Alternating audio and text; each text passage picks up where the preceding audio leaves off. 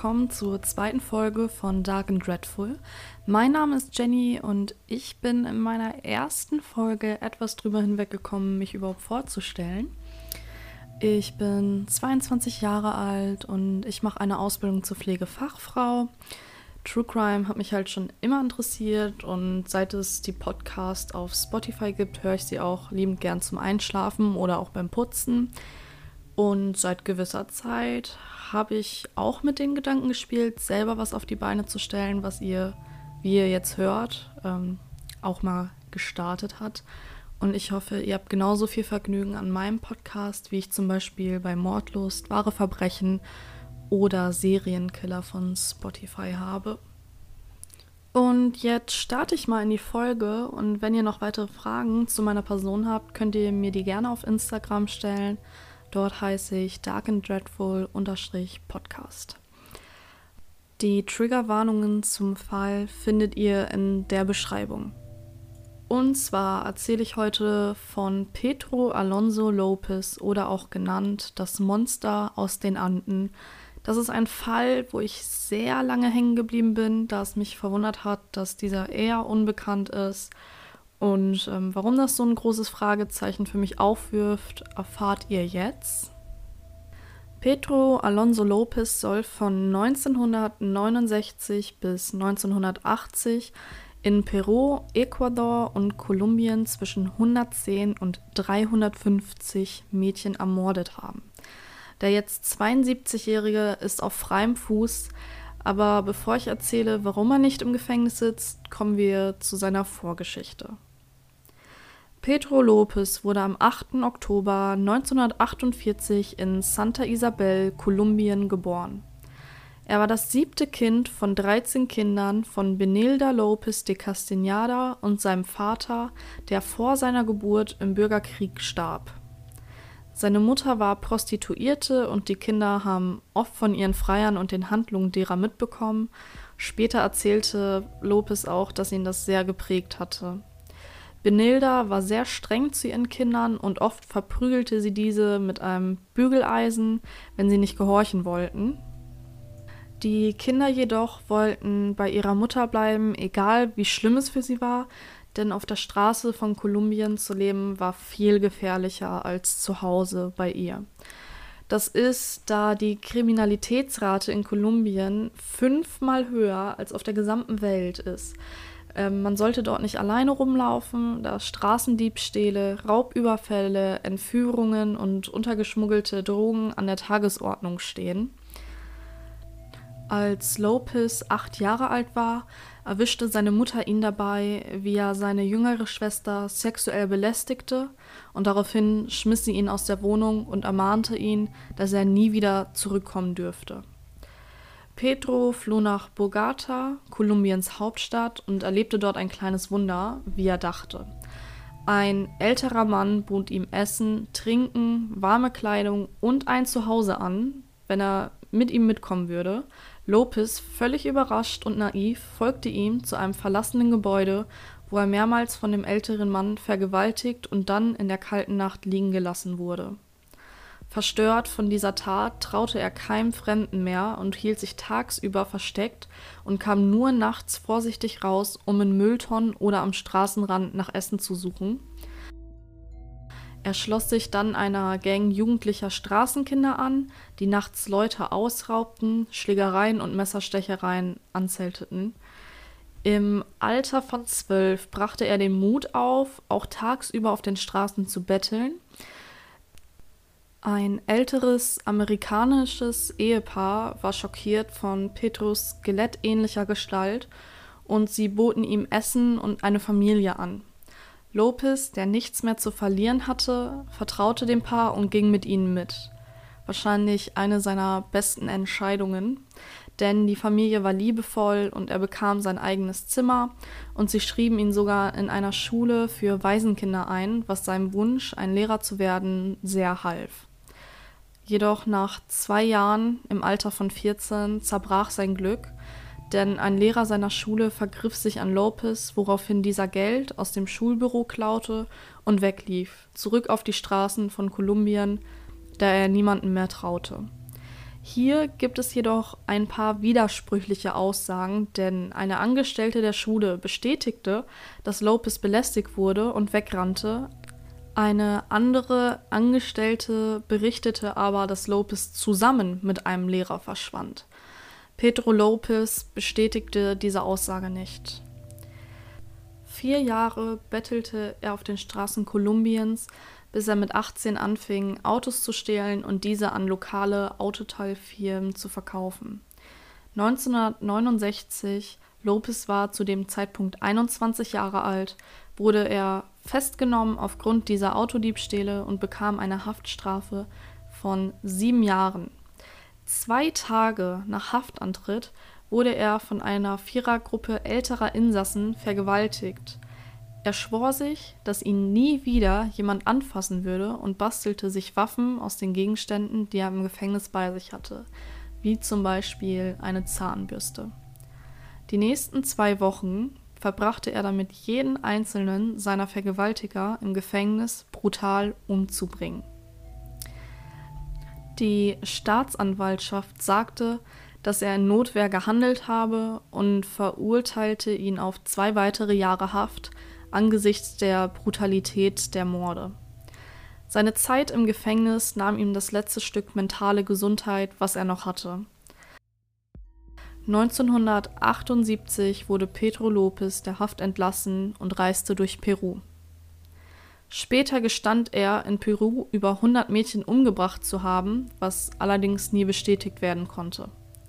Was man hingegen weiß, ist, dass Lopez von einem indigenen Volk im Norden Perus festgehalten wurde, weil er versuchte, ein neunjähriges Mädchen zu entführen. Das Volk folterte ihn für Stunden, bis sie sich entschieden, ihn lebend zu begraben. Einige amerikanische Missionare, die sich bei dem Volk aufhielten, sprachen sich gegen den Mord aus, da es eine Sünde ist, und schlugen vor, Lopez an die Polizei zu übergeben. Das Volk war einverstanden und so gaben sie Lopez der Polizei von Peru, die sich mit diesem jedoch nicht beschäftigen wollte und ihn nach Ecuador abschob. Wer jetzt nicht weiß, was ein Missionar ist, keine Angst, ich erklär's.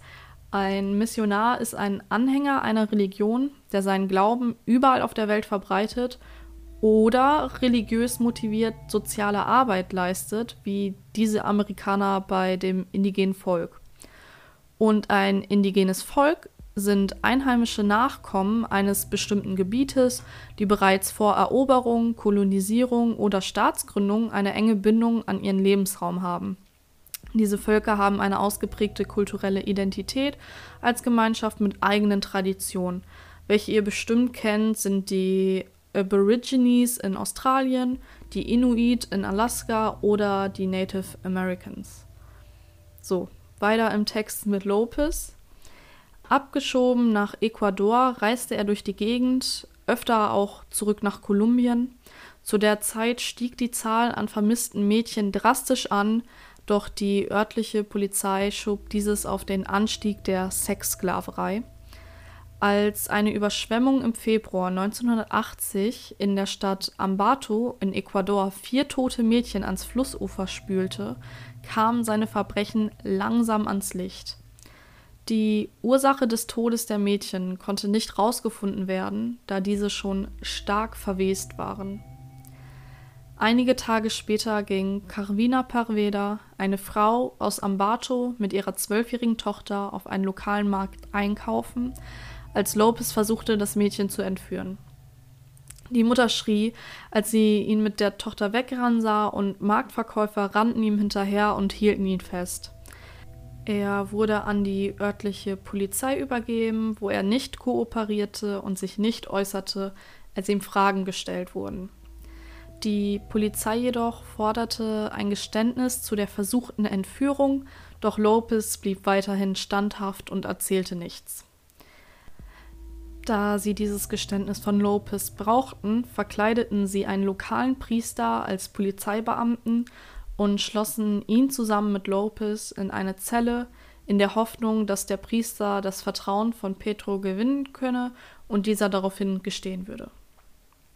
Es dauerte nicht lange, bis Pedro Lopez anfing, seine Verbrechen zu gestehen. Der Priester war so angewidert, dass er darum flehte, aus der Zelle genommen zu werden.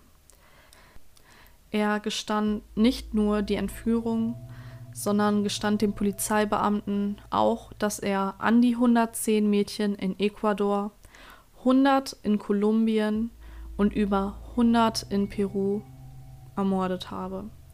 Er sagte zudem, und ich zitiere, ich mag die Mädchen in Ecuador, sie sind viel naiver und vertrauenswürdiger gegenüber Fremden, nicht so wie die Mädchen aus Kolumbien. Um seine Morde zu rechtfertigen, sagte er, dass er seine Jungfräulichkeit mit acht Jahren verlor und das so viele Menschen wie möglich antun wolle, was er durchgemacht habe. Mädchen seien es geworden, da er so unter seiner Mutter gelitten habe, dass er die Dominanz zu Frauen bzw. zu Mädchen beweisen wollte. Seine Opfer suchte er dabei immer gleich aus. Auf Märkten bei Tageslicht suchte er nach Mädchen, die unschuldig aussahen, und versuchte sie mit Schmuck, Geld oder anderen Gegenständen anzulocken. Er führte sie dann zu entlegenen Orten, missbrauchte und erdrosselte sie, danach verscharrte er die Leichen in vorgefertigten Massengräbern, in denen manchmal schon die sterblichen Überreste früherer Opfer lagen. Er fügte hinzu, dass er auch schon die Leichen wieder rausgeholt hätte, um mit ihnen eine Teeparty zu machen oder einfach mit ihnen zu reden. Immer als er drei oder vier Leichen in einem Massengrab hatte, dachte er sich, die bewegen sich nicht, die reden nicht miteinander, es sollten mehrere Mädchen dazukommen, und so gingen die Morde dann immer weiter.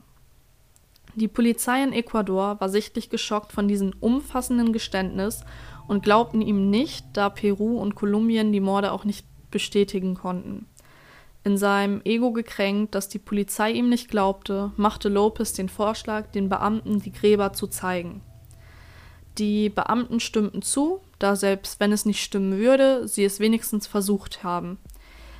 Einige Tage später wurde Lopez als Polizeibeamter verkleidet, um keine Aufmerksamkeit der Medien auf ihn zu lenken, und er brachte die Polizisten zu einem Massengrab in Ambato, Ecuador, wo man die Überreste von 53 Mädchen im Alter von 8 bis 12 fand.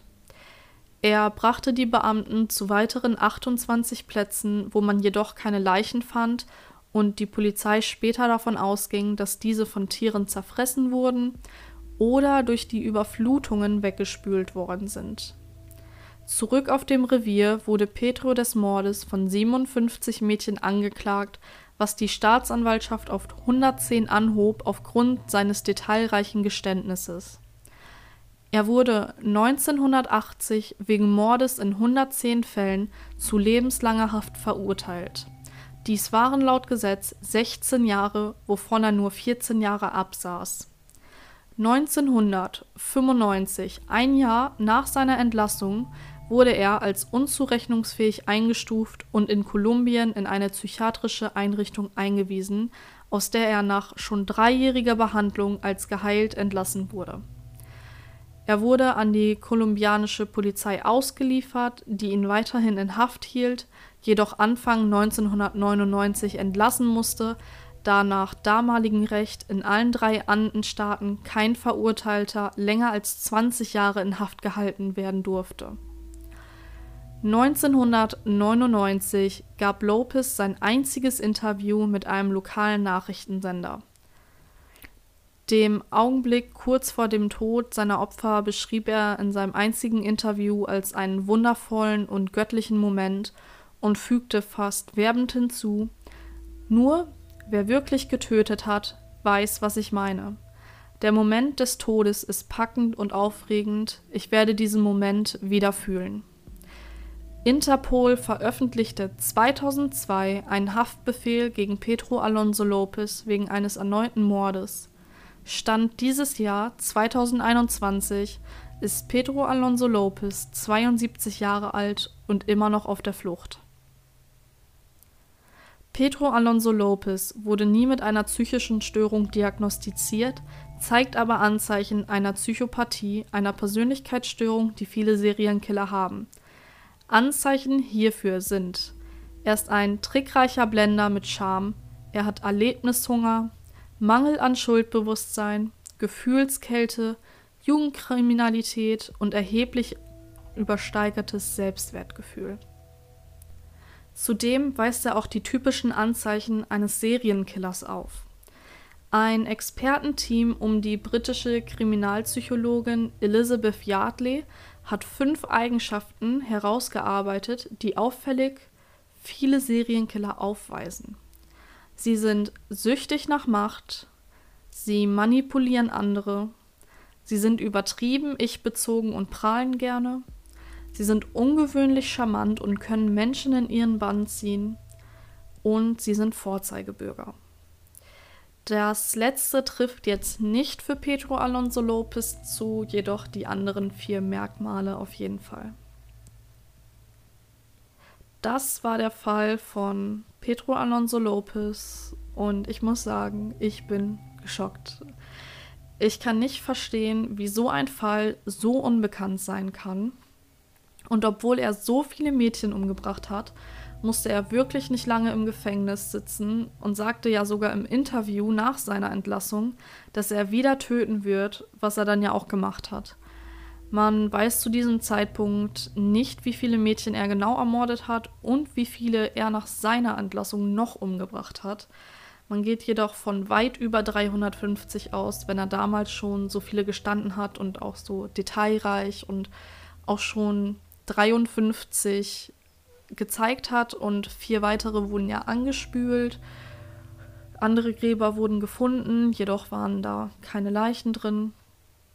Mich würde interessieren, ob er überhaupt noch lebt und warum damals keine Sonderregelung für seine Haft aufgrund der Schwere erlassen wurde.